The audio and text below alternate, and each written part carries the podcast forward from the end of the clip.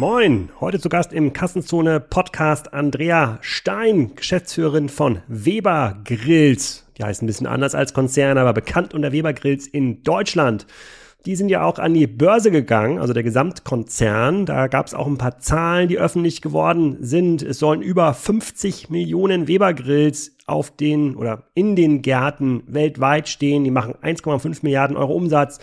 Deutschland ist einer der wichtigsten Märkte, über 200 Millionen Euro Umsatz hier pro Jahr. Es gibt eine ganze Menge Innovationen und ähm, ich glaube, das ist ganz spannend jetzt, wo die Grillsaison fast schon angefangen hat. Hier hat am Wochenende schon die Sonne geschienen. Ich habe schon den Grill abgedeckt, aber Jetzt fängt es wieder an zu schneien. Ich habe die Abdeckung wieder schnell draufgezogen. Ob ihr demnächst einen Weber Grill kaufen solltet, welche neuen Innovationen zu erwarten sind, ob es dort auch eine Gaspreisproblematik gibt und was der neue Weber Pellet Grill so leisten kann, das erfahrt ihr im Podcast.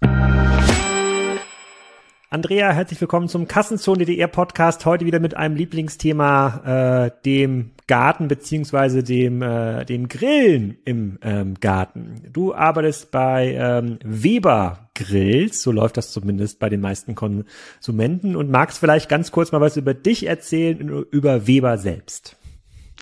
Ja, Alex, danke, dass ihr mich eingeladen habt. Ähm, ich freue mich, äh, hier zu sein. Ja, die Firma Weber die gibt es ja schon sehr lange. Wir haben dieses Jahr unser 70-jähriges Jubiläum gefeiert. Also seit 1952. Da ist ähm, der Weber Kugelgrill aus einer Boje entworfen worden. Da hat nämlich George Stephen festgestellt, dass er mit den damals handelsüblichen ähm, Backsteingrills immer viel Hitze verloren hat. Da hat es reingeregnet.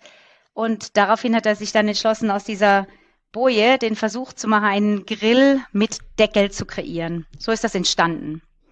Ähm, wir sind jetzt bei Weber auch viel mit anderen Grills unterwegs, also Gasgrills, Pelletgrills, Elektrogrills, die auch leicht anders aussehen. Aber man kann das noch an unserem Logo sehen. Es kommt alles von dem Kugelgrill, der eben aus einer Boje entstanden ist. Wir sind eine amerikanische ja Marke. Entschuldigung. Ja, Ihr seid ja auch an der Börse notiert, deswegen gibt's auch ein paar Zahlen, die öffentlich sind, so grob anderthalb Milliarden Dollar äh, ähm, Umsatz, 2000, ähm, 2000 Mitar Mitarbeiter und äh, ja immer noch der Traum vieler ähm, ja, Gartenbesitzer, endlich mal den Webergrill äh, ähm, zu haben. Du hast gerade gesagt, das ist entstanden zu einer Zeit, als die Leute in den USA vor allem noch im, in so einem ja, gemauerten Setup gegrillt haben, so wie das man vielleicht auch in in der mediterranen Umgebung kennt, da haben die Leute meistens auch noch so einen gemauerten ähm, Grill. Ist Weber dann die erste so richtige Grillmarke gewesen, auch in den USA, weil das ist das Land des Barbecues? Ja, also wir haben praktisch diese Grillkultur Kultur entwickelt mit geschlossenem Deckel. Ähm, dadurch hat man eben nicht mehr die Situation, dass das Grillgut innen noch roh ist, aber außen schon verbrannt, sondern man hat diese, diese indirekte Hitze, die eben dazu beigetragen hat, dass das, dass das Grillgut eben gut durchgegart ist und trotzdem schönes Branding hat ähm, und dass man eben auch andere Sachen grillen kann als nur ähm, Würstchen und Steaks. Also das ist auch was, was wir über die Jahre entwickelt haben, dieses ähm, dieses Ausprobieren, was man alles grillen kann. Man kann ja auch Fisch grillen, aber auch Gemüse. Man kann sogar backen in, in, einem, in einem Grill.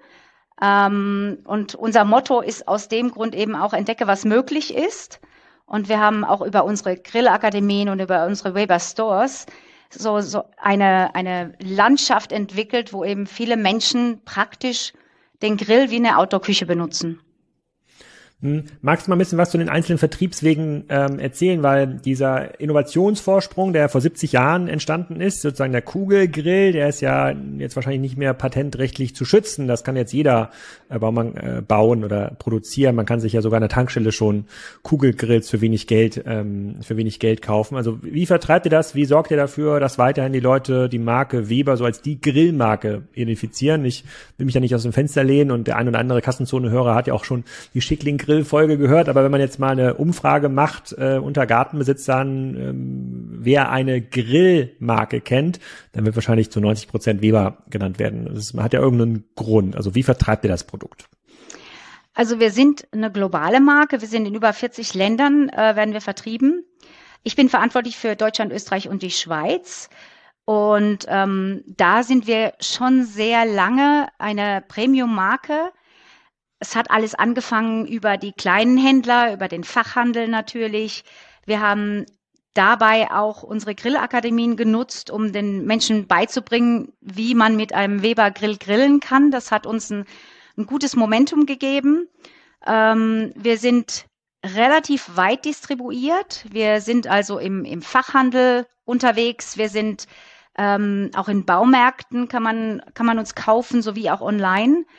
Ähm, wir haben auch Weber Stores, die in ähm, Deutschland, Österreich und Schweiz äh, unsere Produkte verkaufen, also Monomarken-Stores. Und da hat man natürlich auch das ultimative Erlebnis. Da kann man rein fachsimpeln, da kann man äh, ein ganz großes Sortiment kaufen. Da hat man natürlich auch den Service, den, den man braucht und den auch die Leute von uns erwarten als Premium-Marke. Wie werden denn die Produkte heutzutage gekauft? Ich habe auch gesehen, ihr habt ja auch einen eigenen Amazon-Store. Es gibt ja den Weber-Store. Da hat auch relativ viele Bewertungen. Da kann man sich so ein bisschen ähm, von ableiten, wie viele Produkte dort verkauft werden ähm, müssten. Ist, hat online schon eine größere Rolle im Grillkauf als offline? Nein. Also natürlich nimmt online immer zu. Aber unser, unsere Produkte sind ja ein Investitionsgut. Das kauft man ja nicht mal schnell. Und es gehört auch relativ viel Information dazu. Wir haben relativ viele verschiedene Weber Grills. Wir sind sozusagen Vollsortimenter. Wir verkaufen eben nicht nur eine Art von, von Grill, sondern wir verkaufen Holzkohlegrills, Gasgrills, Pelletgrills, Elektrogrills, und aus dem Grund schon muss man sich ja als Weber-Käufer oder wenn man da eben einen Grill kaufen will, überlegen, welcher ist denn geeignet für mich, meine Lebensumstände, für mein Wissen, was ich, was ich grillen möchte. Und entsprechend merken wir, dass der Verbraucher relativ viele Touchpoints mit uns hat. Also sowohl an, online als auch im Handel. Viele kommen auch in unsere Grillakademie, um, um sich das mal anzuschauen. Ähm, und auch relativ viele Verbraucher gehen in unsere Stores und lassen sich da beraten. Ähm, also im Moment. Für mich, was ist denn ein, ja? was ist denn ein Pelletgrill? Das, das kenne ich gar nicht.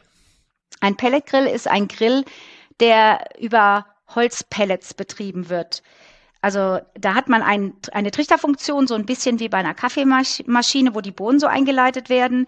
Die ähm, werden dann, die erhitzt und brennen und dadurch äh, kann man relativ gut den ähm, kontrollieren, wie viel Hitze man abgibt.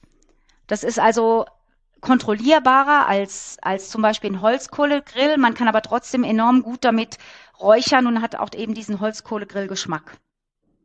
Ah, okay. Und ist das vergleichbar mit diesen, diesen Pellets, die man auch im Kamin ähm, einsetzt? Genau. Also das sagt, ach, ah, das, das gibt's auch als Grill. Das wusste ich gar ja, nicht. Direkt das was gibt's gelernt. Auch als Grill. Ähm, okay, ja, das ist hm. das ist jetzt eine neue Kategorie im Markt und ähm, damit kann man natürlich schön low und slow grillen. Also da kann man dann 12, 13, 14 Stunden lang mit seinem Pulled Pork grillen zum Beispiel.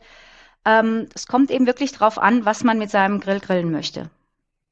Okay, du hast ja schon neue Kategorien genannt, also Pulled Pork, Smoker und Co. Wie ist denn der Markt gestaltet? Vielleicht lassen, konzentrieren wir uns mal auf Deutschland. Da gibt's ja, keine Ahnung, 32 Millionen Haushalte oder eine relativ große Anzahl von Haushalten. Nicht jeder hat einen Balkon oder ähm, Garten. Aber sag mal, was ist denn so die Abdeckung oder der erreichbare Markt ähm, für euch? Sozusagen, also wie, wie lange müsst ihr noch vertreiben, damit jeder zu Hause ein Weber-Produkt stehen hat? Ja, wir haben schon eine, eine relativ große Marktpräsenz. Ähm, wir sind die, die beliebteste und auch die bekannteste Marke. Ähm, wir haben auch einige ähm, Weber-Fans, die zwei, drei Weber-Grills haben, eben je nachdem, was sie grillen möchten. Ähm, und aber natürlich gibt es immer neue Kategorien. Wir haben auch langjährige Fans, die regelmäßig ihren Grill austauschen. Wenn ich mir die Marktzahlen anschaue, äh, sozusagen über den Grillmarkt, dann gibt es da verschiedene Quellen, aber wir reden hier schon äh, über einen Markt, wo gefühlt jeder Haushalt mindestens einen Grill hat. Ich habe mir auch mehr als einen Grill. Ähm, da wird im, Jahr irgendwie eine Milliarde und mehr ähm, umgesetzt und du hast jetzt verschiedene Produktkategorien beschrieben. Ja, die Planscher muss man dazu kaufen. Dann gibt's neben dem Kugelgrill noch den Smoker, dann gibt's noch den Beefer oder sowas, also so man es ganz, ganz, ganz heiß machen ähm, kann. Wie waren jetzt, wenn du das die letzten zehn Jahre zurückschaust, kam da jedes Jahr genug dazu, dass man immer wieder was nochmal obendrauf ähm, verkaufen konnte? Also reden wir hier von einem klaren Wachstumssegment? Ja, also Weber ist die letzten Jahre immer stetig gewachsen. Ähm, Aber dazu kommt natürlich auch, dass wir unser Sortiment immer erweitert haben, neue äh, Befeuerungsarten dazugebracht haben, wie ich vorhin schon erzählt habe, zum Beispiel mit dem Pelletgrill. Jetzt bringen wir einen neuen Elektrogrill auf den Markt. Ähm, der ist, das ist wirklich ganz, ganz neu. Und der soll eben auch für ähm, Verbraucher äh, nutzbar sein, die, die zum Beispiel nur einen, einen Balkon haben. Das hilft uns natürlich auch, die anzusprechen, die, die ähm, in kleineren äh, Wohnungen wohnen, die zum Beispiel auch gar nicht so sehr Fleisch grillen wollen, sondern auch Gemüse, vegetarisches Essen. Also dieser, dieser neue Grill, der heißt Lumin, das ist unser Lumin Elektrogrill, der wird uns hoffentlich ein neues Segment eröffnen. Bei Elektrogrills gab es ja auch schon vorher, die konnte man ja mittlerweile sogar bei Lidl und Aldi kaufen. Hat das Weber-Gerät dann irgendwas, was das, also die Kritik, die ich am Elektrogrill habe, ist, äh, ist meistens nicht groß genug, wird gar nicht heiß. Also es kommt gar nicht genug Energie aus so einer, äh, aus so einer 230 Volt Dose. Wenn ich jetzt einen Grill mit sozusagen Drehstromanschluss hätte, also auf 400 Volt, dann würde ich sagen, ja, wahrscheinlich wird das irgendwie heiß genug, dann, dann kriegt man das irgendwie hin. Auf den meisten Balkonen, ohne mich da aus dem Fenster zu lehnen, gibt's diesen Drehstromanschluss, aber, ähm, aber nicht. Also was macht ihr da irgendwie besser? Besser? Hat er auch irgendwie so einen Deckel, dass er die Hitze besser ähm, ähm, einfängt? Wie geht das? Genau, wir haben ja auch jetzt schon Elektrogrills vorher gehabt, aber dieser, der jetzt auf den Markt kommt, der ist in, in dem Bereich neu, dass er ganz viele verschiedene Punkte erfüllt. Also abgesehen davon, dass man mit dem richtig heiß anbraten kann, also der kommt auf eine Temperatur von über 315 Grad, kann man damit aber auch zum Beispiel dämpfen ähm, räuchern, man kann auch damit auftauen und warm halten. Also es ist so ein mhm. richtiges Multitalent und äh, gibt uns auch die Situation, dass, dass man ganz viele Sachen damit machen kann. Auch hier wieder wie so ein bisschen eine Outdoor-Küche, weil man, weil man eben so, so viel variieren kann. Und wenn, wenn ich mir jetzt eure Vertriebsmodelle anschaue, es gibt den Weber Online-Shop, da kann, da finde ich, finde ich das ganze Sortiment, ich kann es bei Amazon kaufen, ich habe bei Hornbach im Online-Sortiment ähm, gesehen, ihr seid beim Fachhandel äh, sozusagen und habt eigene Outlets, was ja extrem ungewöhnlich ist. Normalerweise ist der Fachhandel immer ganz, ganz picky und sagt, Dinge, die es im Baumarkt gibt, die wollen wir gar nicht, äh, die wollen wir gar nicht äh, selber verkaufen, die können von der Qualität nicht gut genug sein. Ähm, dann würde ich ja an eurer Stelle ja alle Kanäle bevorzugen, wo ich den Kontakt zum Kunden habe. Damit ich weiß, ah, guck mal, der hat jetzt das größte Weber-Modell gekauft vor zwei Jahren. Ähm, dem kann ich jetzt die Planscher anbieten oder dem Beefer oder vielleicht sozusagen als Geburtstagsgeschenk für die Oma den, äh, den Elektrogrill. Der ist ja schon Weber-affin. Offensichtlich dürfte da ja so ein CRM besser funktionieren, ähm, als wenn man sich die Daten freier Markt äh, kauft. Wie guckt ihr da drauf? Naja, unsere Händler müssen schon ganz bestimmte Kriterien erfüllen. Wir sind eine Premium-Marke. Wir haben auch ein Premium-Versprechen an, an unsere Verbraucher, aber natürlich auch an unsere Händler. Ähm, unsere, unsere Marke, unsere Produkte sind erklärungsbedürftig und deshalb ist es extrem wichtig für uns, dass die Händler, mit denen wir zusammenarbeiten, Personen zur Verfügung stellen, die wir schulen dürfen. Es ist wichtig, dass wir eine gewisse Präsenz im Markt haben, ähm, dass auch ein, ein, nicht nur Aktionsflächen betrieben werden, sondern ein Sortiment, das regelmäßig ähm, gepflegt wird, dass der Verbraucher finden kann. Wir brauchen einfach Kompetenz auf der Fläche, die, die unserem, unserem Markenversprechen entspricht. Wir haben auch Servicepartner, Händler, die unsere Servicepartner sind, die auch helfen, wenn es Fragen gibt oder, oder Probleme. Von daher ähm, suchen wir unsere, unsere Kunden schon, schon sehr genau aus. Die müssen eben spezielle Kriterien erfüllen. Aber wenn ich jetzt hier mal Teufelsadvokat spielen ähm, darf, dass, wenn man diese Argumentation voll zu Ende führt, dann wurde die bisher immer genutzt von vielen Markenherstellern, um zu erklären, warum man nicht bei Amazon gelistet sein will, weil dort gibt's ja diesen Service, diese Beratung äh, ähm, eben nicht. Da steht euer Grill neben 50 anderen äh, China-Grills, die genauso ähm, aussehen. Dort kann sich der Kunde maximal informieren über die ähm, über die Bewert über die Produktbewertung äh, ähm, und das war also das, ganz ganz viele Marken haben das genutzt in den letzten Jahren, um zu erklären, hey Online ist nichts für uns. Wir brauchen diesen, ähm, wir brauchen den Menschen im Baumarkt, ja, der den Leuten sagt, okay, was ist denn der Unterschied eigentlich zwischen der Eigenmarke und dem Weber-Grill? Warum ist denn der ein bisschen teurer? Warum hält denn der ein bisschen länger? Ähm, eines der Argumente ist ja dann diese 25 Jahre, ähm, ja, nicht, nicht Garantie, aber so eine Art Ersatzteil. Äh, äh, Versorgung, die ja andere Marken natürlich jetzt irgendwie nicht so haben. Ähm, aber trotzdem seid ihr bei Amazon und das auch ziemlich groß, wenn ich da die Zahlen mal richtig überschlage. Wie geht das zusammen? Ja, wir haben also die verschiedenen ähm, Händler erfüllen verschiedene Kriterien und entsprechend wird dann ist festgelegt, welche Produkte sie verkaufen dürfen. Und ähm, jeder jeder Kanal hat seine seine Berechtigung, ja. Ähm, zum Beispiel verkaufen wir auf Amazon relativ viel Zubehör, weil das eben nicht so viel, so sehr ähm, ähm, erklärungsbedürftig ist. Aber natürlich ist es so, dass wenn, wenn ein Verbraucher Informationen möchte, beraten werden möchte, dann ist er im, in einem Weber-Store oder beim Fachhändler natürlich viel besser beraten. Natürlich arbeiten wir aber auch an, an EPOS. Das bedeutet, wir, uns ist wichtig, dass auch wenn online gekauft wird, dass da Erklärung ähm, da ist, dann eben in Form von einem Markenshop oder von, von Produktvideos, Bildern, Informationen. Das ist uns schon sehr wichtig, weil wir wollen ja, dass auch der Verbraucher mit dem richtigen Grill nach Hause geht.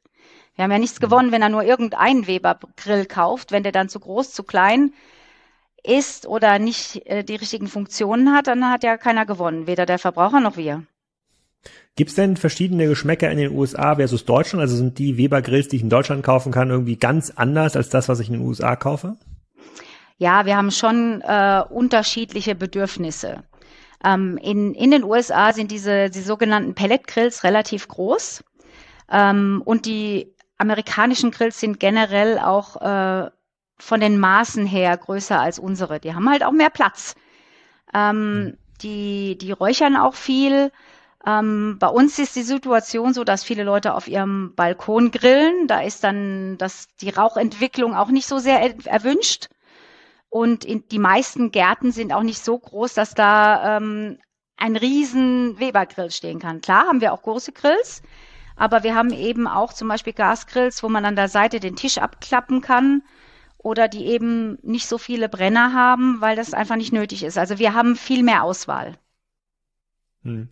Und dort in, in den USA wird es auch produziert oder wird das äh, in irgendwo in Asien produziert, die Grills, wie die meisten Markenhersteller mittlerweile ihre Ware produzieren lassen? Das ist, das ist unterschiedlich. Ja, wir, ja, wir produzieren auch in Asien, wir produzieren auch in den USA.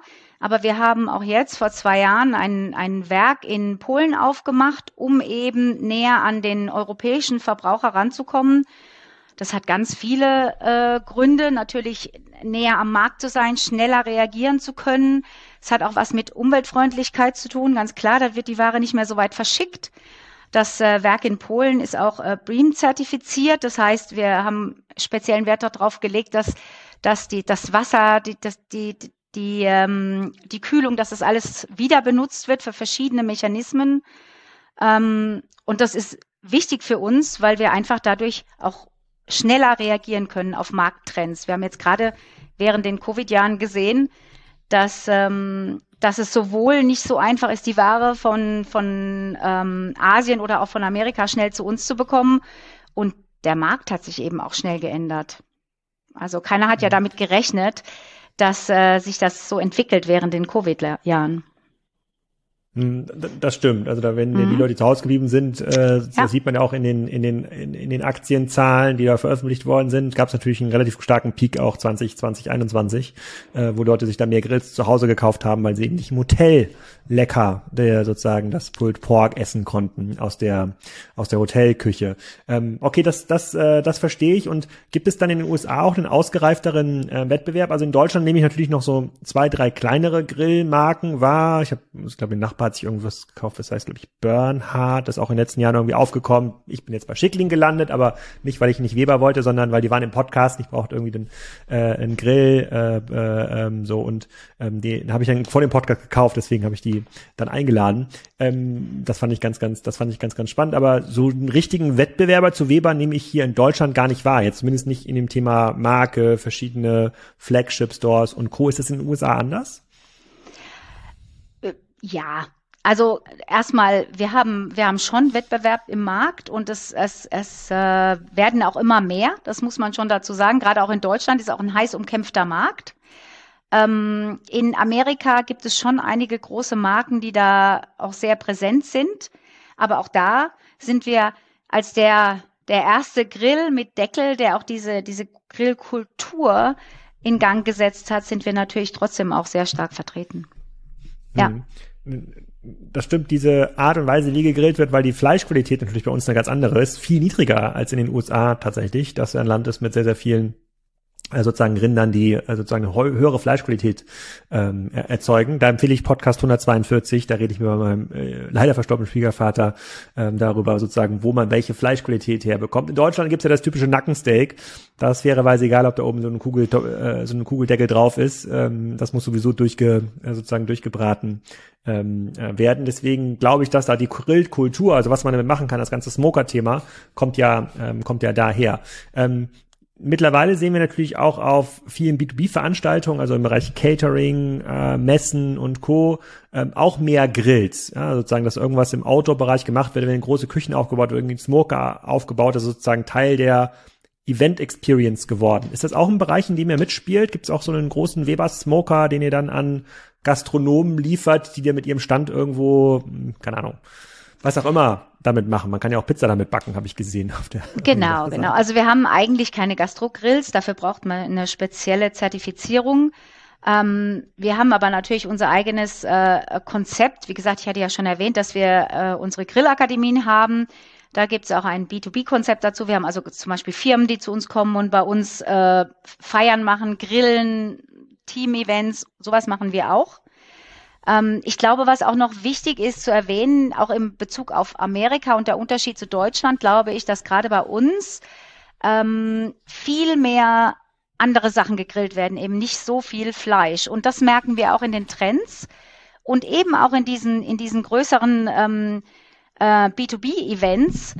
Die, die Verbraucher lernen jetzt, wie sie auch was anderes grillen können und genießen das auch. Also gerade auch die, zum Beispiel dieses Thema Pizza wird immer größer und es ist auch wirklich lecker auf einem Grill eine Pizza zu, zu grillen, weil man da natürlich sehr, sehr nah an diesen, an diesen Steinofeneffekt kommt. Und man kann aber auch ganz viele andere vegetarische Sachen grillen. Und ähm, das macht auch richtig Spaß, das auszuprobieren und äh, zu sehen, wie weit man da äh, die Grenzen pushen kann, muss ich schon sagen. Und da sind wir Deutschen oder auch die, die Schweizer und Österreicher doch auch sehr interessiert dran, äh, andere Sachen auszuprobieren. Also man kann so richtig okay, kreativ also, werden. Ja, aber für diesen Pizza-Effekt braucht man eine Platte, so ein Zubehörteil, oder? Das, das lege ich ja nicht auf den Grillrost. Nee, genau. Man braucht einen Pizzastein. Da legt man die Pizza drauf und dann hat man eben diesen Effekt, dass die unten schön knusprig wird und, und oben wird die natürlich ähm, dann praktisch gekocht. Hm, okay, das, äh, das kann ich gut verstehen. Und schafft ihr es auch, diese Marke dann in, in äh, die ähm, asiatischen Länder zu exportieren, die ja teilweise deutlich preissensibler sind? Also wenn, wenn ein Chinese in seinem Garten einen Webergrill äh, zeigt, ist das für den auch so ein Statusobjekt wie, hm, keine Ahnung, das, das WMF-Messerset? Ist das dort auch bekannt? Ja, also wir haben eine Präsenz in, in Asien, die ist natürlich noch kleiner als jetzt in Europa. Ähm, die, das ist natürlich auch den Essgewohnheiten geschuldet und auch dem Platz, den die, den die Asiaten zur Verfügung haben. Ähm, wo wir wirklich sehr aktiv sind und auch sehr erfolgreich ist Australien. Das ist ja auch so eine Grillernation, wo wir ähm, wirklich eine, eine, eine schöne Präsenz haben. Aber mhm. nichtsdestotrotz ist Deutschland ähm, wirklich ein, ein extrem wichtiger Markt für Weber als, als solches. Gibt es Länder, wo Grillen gar nicht funktioniert? Gibt es irgendwie so Barbecue-freie Länder? Das ist eine gute Frage. Ähm, die, die Frage habe ich mir, um ehrlich zu sein, noch gar nicht gestellt. Ja, ähm, ich glaube, in, in jedem Land kann man grillen. Ähm, wir sind wie gesagt, in allen Kontinenten ja vertreten. Ist ja fairerweise auch die, die, die Urform sozusagen, ja. dass der, der, bevor es die Küche gab, sozusagen, hat ja jeder irgendwie auf dem Feuer. Feuer, sich ja. ums Feuer ich versammeln Frage, Ich ziehe die Frage zurück, ist wahrscheinlich albern, es wird überall, überall noch gegrillt, äh, sozusagen auf dieser, ähm, ähm, auf dieser, auf dieser Welt. Gehen wir nochmal äh, Richtung Distributionsstrategie. Ähm, du hast jetzt gesagt, ihr verteilt auf den Kanälen auch teilweise unterschiedliche Produkte oder habt einen größeren Fokus zum Beispiel auf ja, Zubehörprodukte bei, äh, ähm, bei Amazon. Trotzdem seid ihr eine der wenigen Marken, die es geschafft hat, eine relativ starke Direct-to-Consumer-Proposition aufzubauen, auch mit dem eigenen Online-Store, trotzdem in den meisten Handelskonzepten gelistet zu sein. Wie, managt ihr ihr diesen Konflikt, wenn der, wenn der Einkäufer von Obi über Hornbach bei euch sagt, naja, äh, äh, liebe Frau, Streien, also das ist mir eigentlich jetzt ein bisschen unrecht, dass sie jetzt ihre Rolle selber verkaufen. Dann mache ich die, ich mache die Ausbildung des Kunden hier vor Ort und dann geht er in ihren Online-Shop und kauft sich dann äh, den, den, den Weber-Grill. Das finde ich eigentlich nicht, nicht so gut. Wie habt ihr denn diesen Konflikt gelöst? Weil daran sind ja bisher viele Marken gescheitert. Na gut, wir alle wissen, Wettbewerb ist gesund. Und ähm, wir wissen auch, dass viele Verbraucher auf die Markenwebseite gehen, um sich zu informieren. Ja. Ähm, und dann bleibt es im Endeffekt dem Verbraucher über, überlassen, wo er, wo er die Ware kauft. Und ich finde auch, das ist die Aufgabe auch des Händlers, diesen Mehrwert zu geben, dass eben der Verbraucher zum Händler kommt. Ich sehe da keinen Konflikt. Als Marke, glaube ich, braucht man eine Webseite. Und wir, wir werten ja auch unsere unsere Begehrlichkeit und unseren Erlebnisaspekt auf über unsere Webseite und natürlich auch über unsere Stores und auch die Grillakademie. Und jeder mhm. unserer Händler hat die Chance, sich ähm, genauso darzustellen und äh, sich zu schulen und die, die Verbraucher zum, zum Kauf zu bringen. Okay, das gehe ich mit. Fairerweise hat, äh, sagen die Einkäufer natürlich nicht, dass Wettbewerb das Geschäft belebt. Die würden das gerne exklusiv haben. Aber was ja Markenhersteller bisher als ähm, Konzession gemacht haben, ist zu sagen, okay, das ist auf unserer Website aber nur UVP. Ja, sozusagen, es ist, ähm, wir beteiligen uns nicht an dem an dem Preiswettbewerb. Das ist bei euch nicht so. Ich sage jetzt nicht, dass ihr die günstigsten Anbieter seid auf ähm, auf ähm, auf weber-grill.de, äh, aber es gibt natürlich schon Streichpreise und die sind auch relevant. Also wir reden jetzt schon teilweise schon von zehn Prozent ähm, und mehr ist dann nicht so, dass wenn ihr jetzt mal eine Aktion macht mit dem, was kostet denn jetzt hier so einen Standard-Kugelgrill. Es gibt, ich weiß, es gibt keinen Standard, ähm, aber irgendwas im Bereich 200 bis 400 Euro. Wenn man jetzt eine Aktion macht, irgendeine Online-Kampagne, die in so einem Funnel mündet, hier, wenn du jetzt kaufst, ähm, äh, kriegst du nächstes Wochenende den Grill geliefert, führt das nicht zu ähm, ja, Aufschrei in der Fachhandels- und Baumarktszene? Also wir alle wissen, der Markt ist heiß umkämpft. Und ähm, wir, wir schauen natürlich, welche Aktionen wir machen. Wir, wir haben Ware, die wir abverkaufen, weil sie ausgelaufen ist. Aber eigentlich machen wir viel mehr mit, mit zusätzlichem Service. Also zum Beispiel ähm, bieten wir dem Verbraucher an, wenn er den Grill kauft, dass wir den dann aufbauen. Ja, dann muss, muss man sich nicht selbst hinsetzen und den Grill zwei Stunden lang aufbauen, weil das ist je nachdem, was es für ein Grill ist, gar nicht so einfach, um ganz ehrlich zu sein. Wir haben zwar eine App, mit der man äh, eine Anleitung bekommt, die auch die, die Bedienungsanleitung ist, meiner Meinung nach wirklich äh, sehr bedienungsfreundlich. Also ich selbst habe auch schon einige Grills aufgebaut, das geht. Aber es gibt natürlich auch Verbraucher, die sagen, nee, liefert mir das, baut mir das auf. Und das ist natürlich ein zusätzlicher Service, der, der auch hilft, die Verbraucher zum Abschluss zu bringen, ganz klar. Also wir schauen mhm. immer, wie können wir äh, den Kaufprozess ähm, verbessern, wie können, was können wir bieten, damit, äh, damit wir Mehrwert geben. Ja. Ich hätte jetzt eher gedacht, dass du sagst, äh, die äh, auf, auf Weber, auf die Weber Grillmarke kann Baumarkt gar nicht verzichten. Wenn er sozusagen da ohne Weber Grills äh, steht, dann geht der Kunde zurück, so wie ähm, wie ohne Tempotaschentücher, ja, in, in der Drogerie. Sozusagen, das kann man sich auch nicht leisten. Also da kann äh, DM und Rossmann noch so viele Eigenmarken Taschentücher entwickeln. Ohne Tempo geht da ähm, nichts. Würde ich, ja. Also ich glaube ich glaub, schon, dass wir sehr wichtig sind, weil wir, weil wir, wie gesagt, dieses Erlebnis auch bieten. Ähm, ob ein Baumarkt auf uns verzichten kann oder nicht, äh, das möchte ich mir nicht anmaßen, das zu behaupten. Ähm, ich hoffe nicht. Aber ähm, wie mhm. gesagt, ich glaube auch, dass wir, dass wir auch dem Handel viel geben, um eben zu verkaufen. Wir, wir machen schon, mhm. wir machen relativ viel, wie gesagt, mit Schulungen, mit, mit äh, Zugaben, mit POS, mit Displays. Also ich bin wirklich stolz auf das, was wir, was wir im Handel und vor Ort, egal ob online oder offline, bieten für den Verbraucher. Jetzt gab es in den letzten zwei, drei Jahren den Trend zum, zum smarten Device. Es gab den, ich glaube ich, einen Anbieter, ich über, überlege mal, ob ich den Namen, Otto Wilde hießen, die, glaube ich, heißen die immer noch. Die haben ja damit geworben, dass man den Grill irgendwie äh, smart connecten kann. Da gibt's dann irgendwelche, keine Ahnung, Thermometer da drin, die sind mit Bluetooth connected und dann kann die ganze Zeit sehen, wie das Grillfleisch sich entwickelt. Ich fand, ich war da immer sehr, oder ich bin da immer noch sehr, sehr skeptisch, weil der Grill Familiengerät, da steht das ganze Jahr draußen, da kommt dann irgendwie so Hülle, Hülle drauf und wenn ich da das Gefühl habe, dass da irgend so ein Elektronikkabel drin, dann wird das sicherlich irgendwann kaputt gehen bei diesen thermischen Belastungen, die der Grill so aushalten äh, muss. Wie guckt ihr auf das Thema Smartness bei euren Geräten? Wir haben auch schon seit Jahren ähm, unseren sogenannten Weber Connect. Vorher hatten wir den iGrill. Ähm, das ist auch ein, ein äh, Temperaturfühler, der ins äh, Grillgut gesteckt wird und der über eine App verbunden ist. Wir haben auch Geräte, die, die das schon ähm, built-in haben. Und das hilft natürlich massiv, ähm, die richtige Grilltemperatur äh, auf den Punkt zu bekommen, um eben dann sein Steak wirklich medium oder rare zu bekommen. Ähm, ich selber grille auch relativ viel damit. Man muss dazu sagen, ich, ich bin, seitdem ich bei Weber bin, habe ich mich wirklich zum Experten entwickelt. Muss man ja auch, wenn man da arbeitet. Vorher konnte ich das nicht und ähm, die, die Smart-Funktion, die hat mir wirklich geholfen. Also da sind ganze Rezepte drin oder wenigstens kann man den, den Hitzeverlauf anschauen. Man weiß genau, wie lange man braucht, wann man das Fleisch wenden muss oder das, das Grillgut, egal was es ist. Und mir als, als kein Experte hat das am Anfang extrem viel geholfen.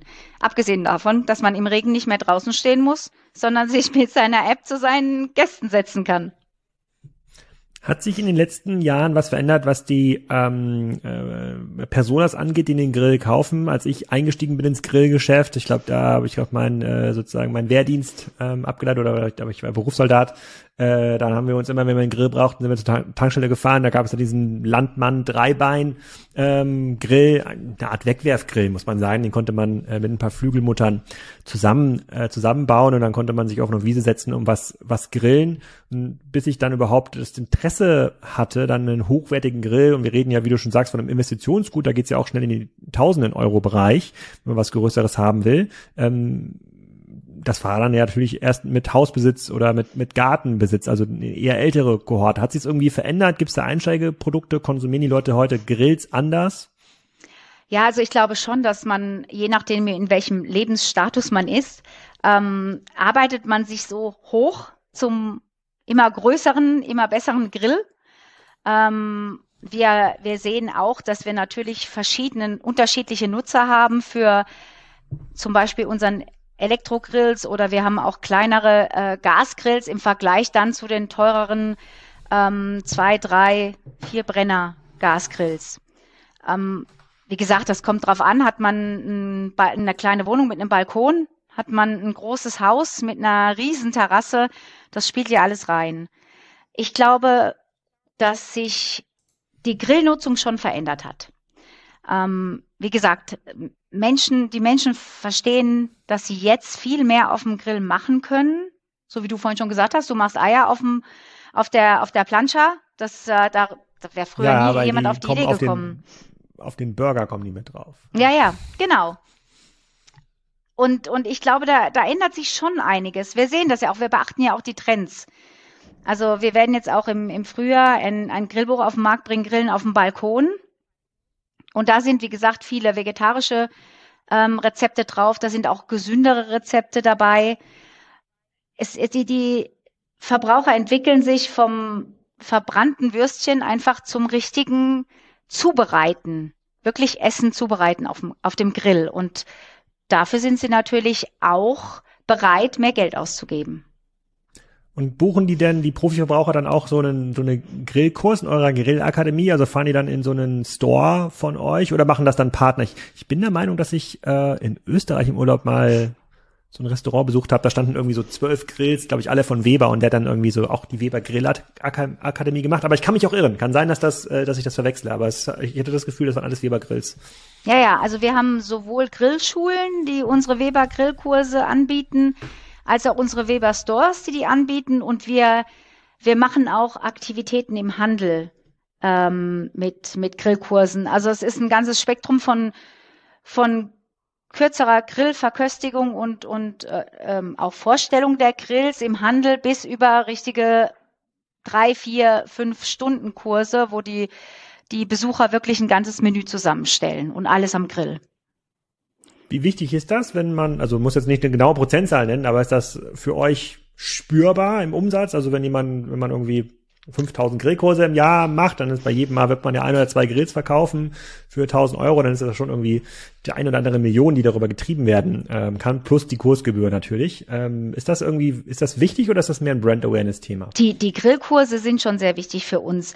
Natürlich als, als ähm, Marketing-Tool, ganz klar. Es ist ein Erlebnis, dass die, äh, dass die Besucher haben und die sind dann auch wirklich so begeistert, dass viele auch direkt dann einen Grill kaufen wollen oder die Zubehörteile.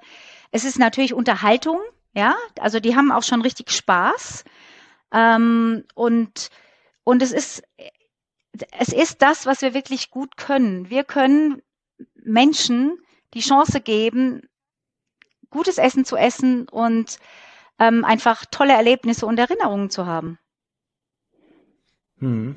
Also das ist auf jeden Fall äh, spürbar. Gab es in den letzten Jahren irgendwelche Innovationen, jetzt mal abgesehen von der von der Steinplatte für den äh, für den Kugelgrill, die oben noch draufkommt, oder dem Elektrogrill, wo du sagst, so wow, das hat nochmal richtig das Geschäft ähm, verändert, nochmal angetrieben. Offensichtlich quasi die Einführung des Gasgrills, das muss aber ja schon keine Ahnung. Ist schon eine Weile her.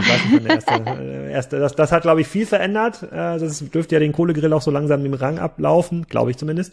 Ähm, aber gab es da noch was anderes? Also dieser Pellet, das Pellet-Ding, das äh, muss ich sagen, das ist auch klingt sehr interessant für jemanden, der smoken will.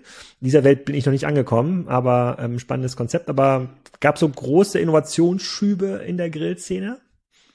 Also auf jeden Fall ähm, das Thema mit der hohen Hitze dass man wirklich was scharf anbrät und ähm, dadurch auch ein schönes Branding ähm, erstellt und dann auch äh, jetzt gerade in den letzten paar Jahren die ganze smarte Entwicklung, die sich auch bei uns natürlich vollzogen hat. Also wir arbeiten wirklich mit Hochdruck an neuen Rezepten auf unserer App, an der Bedienung, Bediener, Bedienungsfreundlichkeit der App und haben die eben auch den, dieses ähm, Tool in die Grills direkt eingebaut.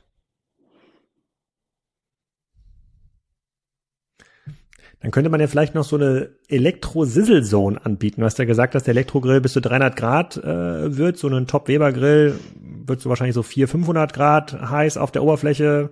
Diese Sizzle Zones werden, habe ich gesehen, so teilweise 800 Grad heiß. Das ist mal ein Riesenunterschied, ja, wo man das Steak dann wirklich nur 30 Sekunden drauflegt. Das, das hat da schon so eine grüne, schöne, so eine schöne Kruste. Und ob das mit Elektro geht aus der Steckdose, weiß ich nicht. Das ist ja wirklich so viel Power äh, dann da. Sehr, für ein sehr kleines Steak vielleicht. Auf einer sehr kleinen Fläche, 5 mal 5 Zentimeter, kann man das vielleicht hinbekommen mit Strom. Ähm, also unser, unser neuer Elektrogrill, der macht schon richtig Hitze. Und damit kann man wirklich sehr gut Steaks angrillen. Lass dich überraschen.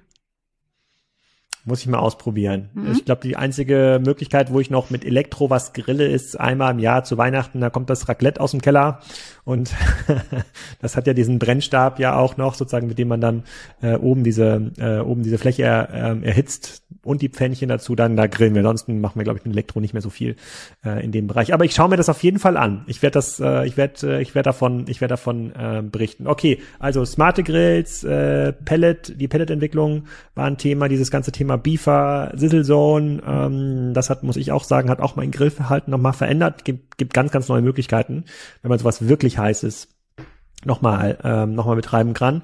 Ähm, dann vielleicht zu, zu, zu, meiner Behauptung, Gasgrills lösen Kohlegrills ab. Stimmt das überhaupt oder ähm, habe hab ich da jetzt, bin ich da zu weit vorgeprescht?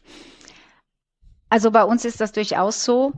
Ähm, natürlich gibt's von den Mengen her immer noch enorm viele ähm, Kohlegrills im Markt, aber der Gasgrill ist definitiv der Grill, der, den viele auch als, als, als einfach praktischer empfinden. Und ähm, mhm. die Qualität der Gasgrills ist ja immer besser geworden. Und wir machen immer wieder Tests, weil es gibt ja immer noch Leute, die behaupten, dass man auf dem, dass man das Steak unterscheiden kann, ob es aus dem, auf dem Holzkohlegrill gegrillt wird oder auf dem Gasgrill. Und ich bin der Meinung, dass man das heutzutage nicht mehr unterscheiden kann. Trotzdem gibt es immer noch Leute, die lieber, ja. lieber ums Feuer stehen, als einen Gasgrill zu benutzen. Und äh, deshalb ich glaube, es ist wirklich Ansichtssache und natürlich auch, äh, ob man die, die Convenience vorzieht oder eben, ob man jetzt wirklich sich mit einem Holzkohlegrill beschäftigt. Und müsst ihr auch in der Lobbyarbeit aktiv sein, weil ich ähm, erlebe immer wieder, man liest es manchmal, dass ähm, Wohngemeinschaften es verbieten, dass Leute auf ihrem Balkon grillen. Also die ganz oben den Balkon haben, ist kein Problem, aber die da drunter dann grillen, die können die anderen schnell äh, schnell nerven. Und meistens ist ja beim Grillen so, dass eine gewisse Rauchentwicklung oder so eine Dampfentwicklung gibt. Das, da kann man die, ähm, das kann man leider nicht ähm, anders lösen. Oder vielleicht doch, aber müsst ihr da irgendwie auch aktiv werden, Aufklärungskampagnen ähm, fahren, damit nicht noch mehr ähm, ja, Wohnvorschriften abgeändert werden, dass man draußen nicht mehr grillen darf auf dem Balkon? Ähm, ja, wir, wir haben natürlich aus dem Grund eben unterschiedliche Grills. Und wenn man mit einem, mit einem Gasgrill oder einem Elektrogrill grillt, hat man nicht so eine starke Rauchentwicklung wie jetzt zum Beispiel mit einem Holzkohlegrill oder eben mit einem Smoker. Ganz klar. Mhm. Also stimmt, Smoken auf dem Balkon mhm. ist eigentlich keine Option. Mhm. Das wäre nochmal eine Innovation. Quasi ein rauchfreier Smoker, damit die Leute anfangen können, Pulled Pork äh, sozusagen in der Berliner City im, äh, im Hochparterre zu grillen. Ja. Gut, äh, wird jetzt vielleicht nicht auf die Mehrheitsmeinung hier treffen, auch nicht bei den Hörern, aber das, ähm, äh, da geht noch, äh, da geht noch was. Wenn du nur so ein bisschen nach vorne guckst und dir die Vertriebskanäle nochmal ähm, ähm, anschaust, ähm, seht ihr ja schon sehr, sehr viele Kundendaten, die ihr eingesammelt habt. Wie wichtig ist denn euer Team Richtung CRM? Also was macht ihr denn mit den, mit den Kunden, von denen ihr wisst, die haben jetzt schon einen Grill gekauft, die sind Besitzer von einem Weber Kugelgrill 1000 Euro plus. Ähm, nutzt ihr das ganz aktiv, äh, um die dann zu einer Grillschulaktion einzuladen oder den Upgrade zu verkaufen?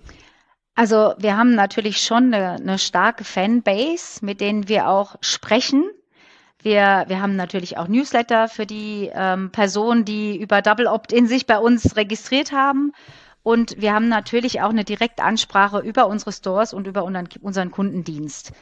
Also ja, wir, wir versuchen natürlich auch zu helfen, wenn es darum geht, das äh, Produkt sauber zu machen oder vielleicht für den Winter jetzt ähm, fest, äh, winterfest zu machen.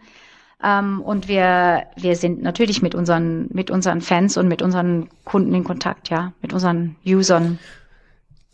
Und, und, und dann vielleicht nochmal so zum letzten Teil äh, zu kommen. Ähm, macht es für euch Sinn, euch stärker vertikal zu integrieren? Also macht es vielleicht Sinn, mit einer Marke wie, keine Ahnung, äh, Bioland oder irgendjemand, der besonders gutes Fleisch produziert, da Kooperationen zu machen und dann zu zeigen, guck mal, auf dem Weber Grill ist das Bioland Rinderfilet besser aufgehoben als das äh, äh, Rewe letzte Wahl äh, äh, Schweinenackensteak. Ja, wir haben einige Kooperationen, zum Beispiel mit Beyond Meat und mit ähm, Garten Gourmet zum Beispiel in, in der Schweiz. Also wir machen schon einiges mit, mit anderen Marken zusammen, wo wir sehen, dass es, dass es äh, für uns beide sinnvoll ist. Aber es macht jetzt noch keinen Sinn für euch, einen, einen Anbieter von Pellet-Brennstoffen zu kaufen. Weil jemand, der sich zum Beispiel einen Pellet-Grill kauft, der wird wahrscheinlich, äh, also die Abdeckung von Pelletöfen oder Pelletkaminen in Deutschland ist ja sehr gering. Das wird das erste Pelletprodukt sein, was er kauft. Wenn ihr den noch anbietet, du kannst jetzt hier auch die Weber-Pellets kaufen. Ja, die bekommst du immer bei uns. Das ist ja ein schönes Wiederkaufprodukt. Man braucht wahrscheinlich nicht so viel beim Kamin, weil wahrscheinlich reicht ein Sack ja schon ein Jahr aus bei, wir, bei einem Grill. Wir haben unsere ähm, eigenen Aber es ist natürlich ein super Wieder... Na, Mhm. Ah, okay. Und, und aber die sind einfach, äh, euch gehört da nicht Fabrik, sondern ihr kauft dann, ähm, ihr kauft dann diese Brennstoffe bei einer Pelletfabrik ein, drückt dann ein Weber-Logo drauf und dann kann man diese Weber-Pellets dann kaufen. Also wir haben Partnerschaften mit ähm, zum Beispiel mit, mit Pelletherstellern in Polen, mit denen wir zusammen Konzepte erarbeitet haben. Zum Beispiel ähm, ist natürlich auch der Umweltaspekt immer wieder wichtig, dass wir eben zum Beispiel äh, Brennstoffe aus, aus ähm, auf wiederverwertbaren oder, oder aus, ähm, na, wie heißt Aus Wiederaufforstung. Ja, danke, aus Wiederaufforstung. Oder wir haben jetzt auch gerade ähm, Brennstoffe aus, aus Kokosnüssen äh, auf den Markt gebracht. Also es sind alles Sachen, die wir im Moment gerade testen und an denen wir arbeiten mit, mit Partnern in den entsprechenden Bereichen. Die Weber Kokosnuss, die Weber Buche, die Weber ja. Fichte. Ja, total. Das, das sozusagen, ja. das macht total, äh, total Sinn. Ah, da habe ich noch ein paar Ideen. Kann ich nachher nochmal pitchen. Ja, vielen Dank für die äh, sozusagen spannenden, äh, sozusagen spannenden Daten und für die äh, sozusagen für für die Reise so ein bisschen durch, durch das Weber-Universum. Es wird hier den einen oder anderen Hörer geben, der sicherlich auch einen Weber-Grill äh, zu Hause hat. Und dann vielleicht nochmal zum Abschluss: ähm, Wann ist denn die beste Zeit, einen Weber-Grill zu kaufen? Noch ist ja ähm, Winter. Kommen wir ähm, äh, jetzt im Januar auch an gute Deals ran? Das kommt auf die Händler drauf an, aber ja, wir fangen natürlich mit unserem äh, Frühlingsstart an. Normalerweise im, im März ähm, möchten wir gerne die Verbraucher wachrütteln und sagen, hier, jetzt fängt die Grillzeit an. Und da machen wir natürlich auch immer wieder Aktivitäten zusammen, auch mit den, mit den Händlern. Da könnte es also den einen oder anderen Discount geben. Aber ich möchte nicht zu viel vorwegnehmen. Erstmal vielen Dank, Andrea. Gerne. Dankeschön. Das war's. Nächste Woche geht's weiter mit Nina Scheer in der Energiezone. Die ist Sprecherin bei der SPD für das Thema Energie. Ihr Vater ist ganz bekannt geworden durch das Erneuerbare Energien Gesetz, selber im Bundestag und hat eine ganze Menge spannender Dinge zu berichten, wie Politik und Energiewende zusammen funktionieren oder eben nicht funktionieren. Bis dahin. Tschüss.